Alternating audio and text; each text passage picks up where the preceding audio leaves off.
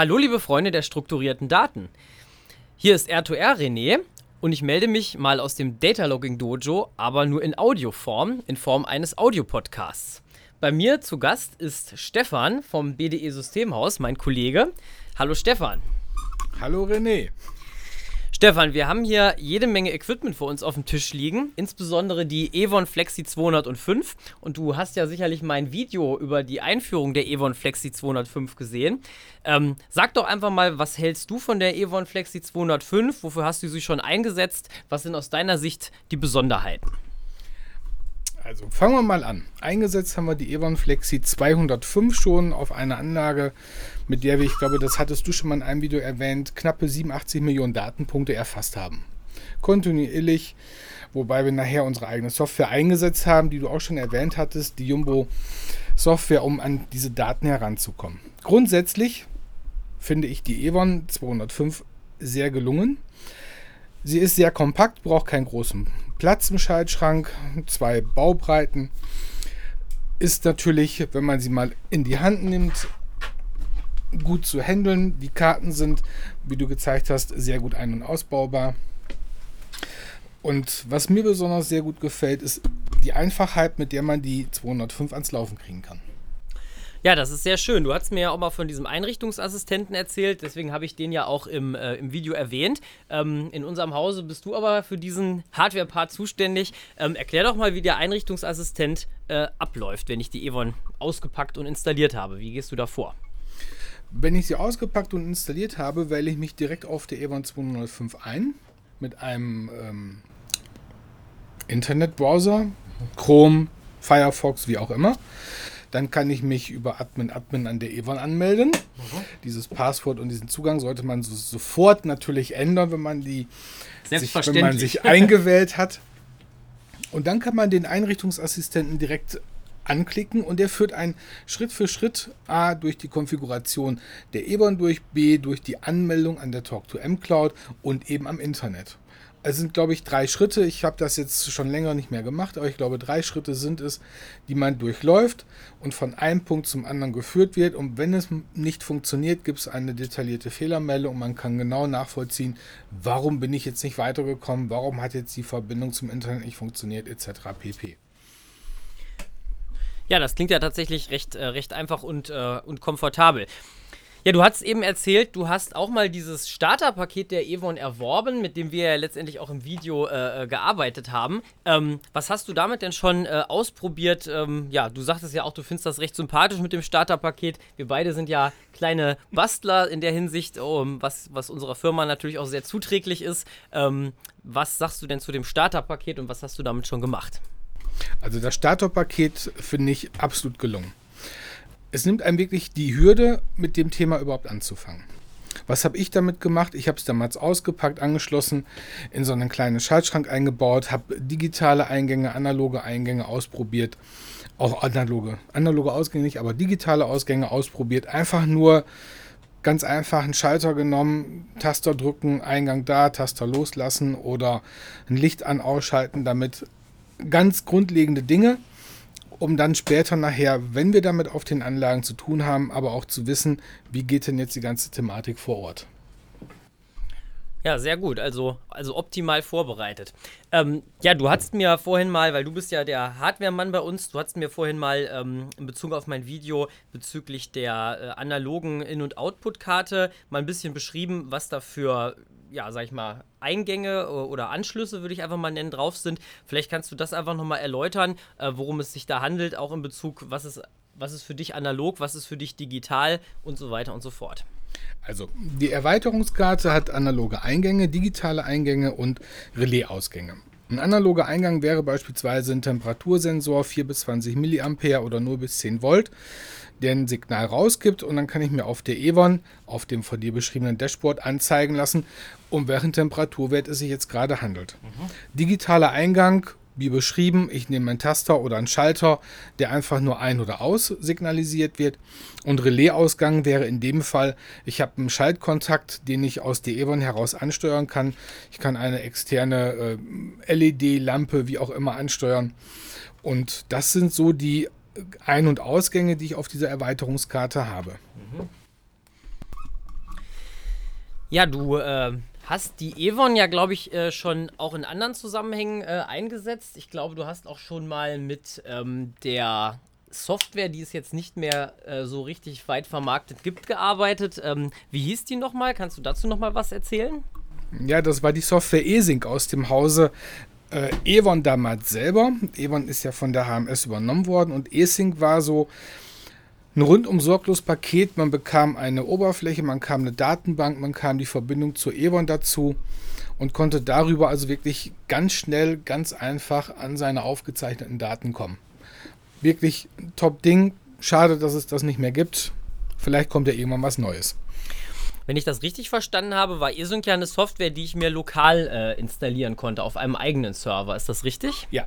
Die eSync-Software brauchte keine große Serverumgebung, die konnte man sich direkt auf dem PC oder auf dem Rechner installieren, um an die Daten heranzukommen und die Daten aufzuzeichnen. Natürlich musste man dann gucken, je nachdem, wie viele Datenpunkte ich habe, umso schneller wuchs natürlich auch die Datenbank, die sich dahinter verbindet, äh, verbirgt. Ist ja ganz klar. Viele Daten regelmäßig abgefragt im Sekundenintervall bedeutet, die Datenbank wächst relativ schnell an. Und wenn man das dann auf seinem eigenen PC oder Notebook macht, hm, ja, dann hat man vielleicht bald die Festplatte zu. Ja, das ist natürlich korrekt. Aber jetzt äh, fährt äh, Evon bzw. HMS, äh, der Hersteller, ja einen anderen Ansatz. Und äh, jetzt, wenn ich das richtig verstehe, wird im Wesentlichen ähm, die Talk-to-M-Cloud äh, vertrieben, die mir dann diese Möglichkeit der Datenspeicherung bietet. Aber da gibt es, glaube ich, keine lokale Installationsmöglichkeit mehr, oder?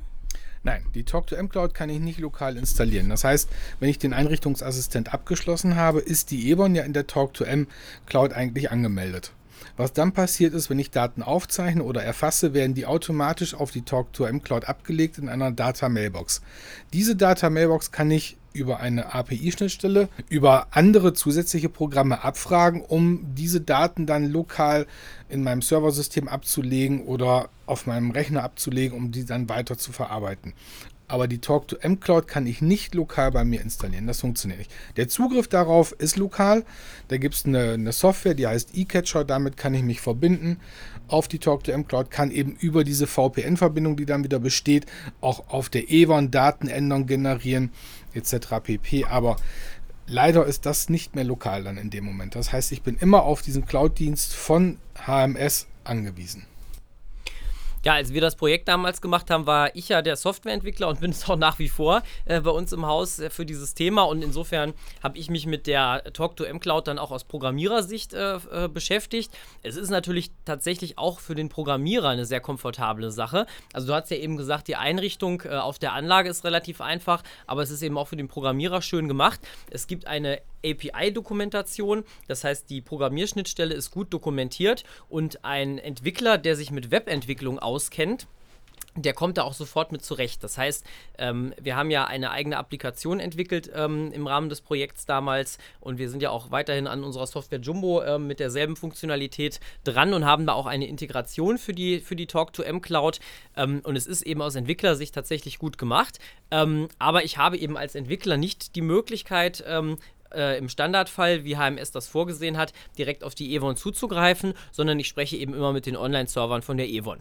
Das heißt, von der Komplexität her, ähm, es ist zwar nach außen gesehen einfach, aber es arbeiten hier schon eine Menge Systeme zusammen, sage ich jetzt mal als Softwareentwickler, die eben auch alle funktionieren müssen. Das heißt, wir haben einmal die Evon vor Ort, die braucht ihre Internetverbindung, die verbindet sich dann eben mit der Talk-to-M Cloud und dann wiederum haben wir äh, ebenfalls in einer Cloud oder auf irgendeinem anderen äh, Server unsere Software laufen. Die verbindet sich dann auch wiederum mit der Talk2M Cloud, holt sich da die Daten ab, um die dementsprechend dann ähm, final in unserer Datenbank zu speichern und unser Kunde wiederum greift dann auf unseren Cloud-Service zu, um dort dann äh, letztendlich die Daten zu sehen. Also die Daten haben dann schon eine weite Reise hinter sich und werden insgesamt tatsächlich zweimal zwischengespeichert, bevor sie auf der letztendlichen Datenbank ankommen, nämlich einmal auf der Evon selbst einmal in der Data Mailbox und dann erst letztendlich landen sie in unserer Datenbank. Also ist schon ein komplexes System. Diese Mehrfach-Zwischenspeicherung hat aber auch den Vorteil, dass natürlich äh, die Wahrscheinlichkeit, dass Daten irgendwie verloren gehen durch einen Verbindungsabbruch, wieder sehr reduziert ist. Das haben wir ja auch festgestellt in dem Projekt damals, dass wir eben auch aus der Data Mailbox bis zu zehn Tage äh, die Daten nochmal abrufen und neu synchronisieren können. Und das ist in der Stelle natürlich auch ein Vorteil.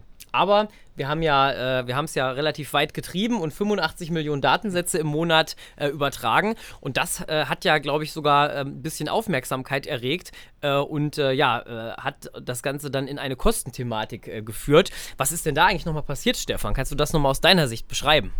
Naja, wir hatten die Evon angemeldet über den Talk-to-M Cloud-Dienst, der ja bis zu einer gewissen Menge an Datenpunkten eigentlich kostenfrei war. Diese Menge an Datenpunkten haben wir ein Stück weit überschritten, würde ich mal sagen. Ich glaube, die Grenze lag bei 5 Millionen Datenpunkten. Wir hatten 87 Millionen Datenpunkte.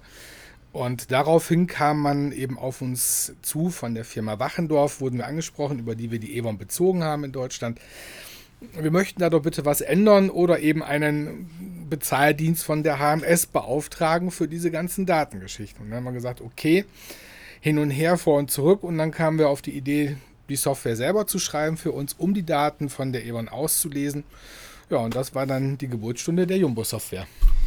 So sieht's aus. Und das haben wir tatsächlich auch geschafft. Also wir haben tatsächlich einen eigenen Weg, um Daten von der Evon ähm, auszulesen. Aber wir haben auch weiterhin die Möglichkeit, es über die Talk2M Cloud zu machen. Das heißt, für die Kunden, die gerne den HMS-Service benutzen, können wir die Daten aus der Data Mailbox abholen. Und wer das nicht möchte, der hat über die Jumbo-Software eben auch noch eine andere Möglichkeit. Also wir bieten mit Jumbo letztendlich beides an. Ja, abschließend würde mich nochmal interessieren, ähm, da bin ich ja als Softwareentwickler ein bisschen raus aus dem Thema, ähm, der reine Fernzugriff der Evon auf die Anlage. Also wenn ich jetzt mal nicht beim Data Logging bin, sondern einfach nur beim Fernzugriff, ähm, da hast du doch auch schon Erfahrungen mitgemacht. Stefan, vielleicht kannst du da nochmal zu sagen, wie das funktioniert, wenn ich aus der Ferne über die Evon auf meine Anlage zugreifen will, was ich da für ein Tool auf meinem Rechner brauche, wie das Ganze funktioniert. Also für den Fernzugriff braucht man erstmal den E-Catcher bei sich lokal auf dem Rechner oder auch auf dem Server kann man den auch laufen lassen. Der wird gestartet, man meldet sich mit äh, Benutzername und Passwort an und dann kommt man in eine Oberfläche hinein, wo beispielsweise drei, vier, fünf Evons, je nachdem wie viele ich in meinem Betrieb habe oder in meiner Verwaltung habe, abgebildet sind. Und je nachdem, welche Evon ich davon anklicke, baut sich aus diesem E-Catcher heraus eine Verbindung, eine VPN-Verbindung auf die Evon auf. Wir haben früher immer für uns gesagt, wir nutzen das Ja, um dann vielleicht auf der Evon Datenpunkte zu ergänzen und zu ändern. Schlussendlich könnte man aber auch über diesen Weg Ein- und Ausgänge vor Ort auch schalten. Aber das haben wir für uns ab, abgelehnt, weil wir gesagt haben, mhm. wenn ich von der Entfernung aus schalten möchte, kann ich mir nie sicher sein, ob nicht doch vielleicht jemand irgendwo an dem Aggregat arbeitet oder wie auch immer. Der hat vielleicht nicht die fünf Sicherheitsregeln beachtet für Elektriker, hat sondern nur irgendwas äh, vielleicht überbrückt und dann schaltet man Antrieb ein und vor Ort passiert ein Riesenunfall und deswegen haben wir das für uns eigentlich rausgenommen. Was wir nutzen, ist die Fernanwahl, um Datenpunkte zu ergänzen, zu ändern oder eben komplett rauszunehmen, wenn es zu viele sind. Ja, wunderbar. Vielen Dank für den Einblick auch, sage ich mal, nochmal in die Praxis vor Ort und einfach äh, zeigt einfach auch nochmal das Thema, dass ich natürlich insgesamt, äh, wenn ich das Thema BDE angehen will, ähm, da letztendlich ein Konzept brauche, was ich komplett in den Betriebsablauf integrieren muss, eben auch hier die Sicherheitsaspekte vor Ort auf der Anlage äh, mit einbeziehen. Äh, das ist ganz wichtig und äh, ja, von daher vielen Dank dafür. Jetzt habe ich noch eine abschließende Frage und zwar neben der Evon und Erweiterungskarten haben wir hier auch noch ein paar andere spannende Sachen auf dem Tisch liegen. Und zwar, ähm, ja, ich als Elekt Elektro- und Softwarebastler, beziehungsweise in erster Linie bin ich Softwarebastler und danach auch Elektrobastler, ähm, mag ja gerne den Arduino. Und ich habe ja schon mal im Rahmen unserer Projekte die Frage gestellt, Stefan, warum können wir nicht einfach ein Arduino nehmen, um äh, da entsprechend Werte aufzunehmen? Äh, wir hatten ja mal einen Fall beim Kunden, der wollte gerne einen Temperatursensor haben und ich habe natürlich jetzt nicht die Hardware-Erfahrung, äh, die man quasi im Industriebereich dann vor Ort auch braucht. Was sind letztendlich die Anforderungen? Und von meinen Bastelarbeiten her hätte ich jetzt gesagt, ich hänge dann einfach an einen kleinen Arduino. Wir haben hier beispielsweise auch mal den Arduino äh, Uno Wi-Fi vorliegen, also einen kleinen Mikrocontroller, den ich ähm, programmieren kann und der schon ein WLAN-Modul an Bord hat. Und da könnte ich ja jetzt einfach einen Temperatursensor anschließen. Und den hänge ich dann, den Arduino, ähm, ob mit oder ohne Gehäuse, einfach mal an die Decke äh, beim Kunden. Und äh, ja, Freiluftverkabelung äh, und er könnte mir dann über WLAN, sage ich mal, einfach die Daten schicken. Ähm, was ist jetzt für dich der Grund, warum ich Data Logging beispielsweise mit einer Evon betreiben sollte oder vielleicht auch mit einem von unseren anderen Routern im Portfolio, ähm, beispielsweise dem MRX3 von Insys ICOM oder auch äh, mit dem MC100 von MC Technologies? Was ist für dich der Punkt, warum man diese professionelle Hardware einsetzen sollte und warum sollte ich das im Zweifel nicht mit einem Arduino versuchen umzusetzen? Also ich würde grundsätzlich erstmal sagen, alles, was wir an etablierten Routern bei uns haben, die Evon Flexi 205, den MRX35 von Insys oder den NC100 von MC Technology, sind eben Standard-Industriegeräte. Das heißt, sie sind für einen gewissen Temperaturbereich von beispielsweise minus 20 bis plus 55 Temperatur zugelassen, sind in ein Gehäuse eingebaut, können auf der Hutschiene montiert werden sind für eine 24 Volt Spannungsversorgung oder sogar 12 bis 36 Volt, je nachdem, ausgelegt und haben eben gewisse ja, Prüfkriterien durchlaufen, um in, ein, in einer Industrieumgebung angewendet zu werden. Ich könnte natürlich auch ein Arduino einsetzen. Der Arduino selber hat aber keine 12 bis 36 Volt Spannungsversorgung, der hat irgendwie eine 5 Volt Spannungsversorgung, da geht schon los. Die muss ich irgendwo dann her organisieren. Wenn ich im Schaltschrank bin, ist 24 Volt heutzutage Standard. Also Arduino müsste dann wieder eine eigene Spannungsversorgung bekommen dafür. Das nächste ist ein Arduino hat kein Gehäuse um sich. Das heißt, der ist immer, wenn ich ihn irgendwo an die Wand, an die Decke mache, den physikalischen Einflüssen von außen frei ausgesetzt. Aus Erfahrung weiß ich, da kann nicht viel passieren, weil da sind keine drehenden Teile drin als Beispiel aus der, aus der Vergangenheit, früher gab es Anlagen, auf denen ganz normale Büro-PCs installiert waren, als, als Anlagen-PCs und diese hatten dann ein ganz normales Motherboard mit ganz normalen drehenden Festteile.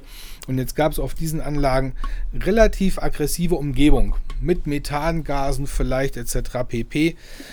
Ja, diese einfachen Büro-PCs, die da als Anlagen-PC installiert waren, fielen alle der Reihe nach aus, weil einfach ein Gerät, was nicht für die Industrie gedacht ist und geplant ist, sollte auch nicht in der Industrie eingesetzt werden.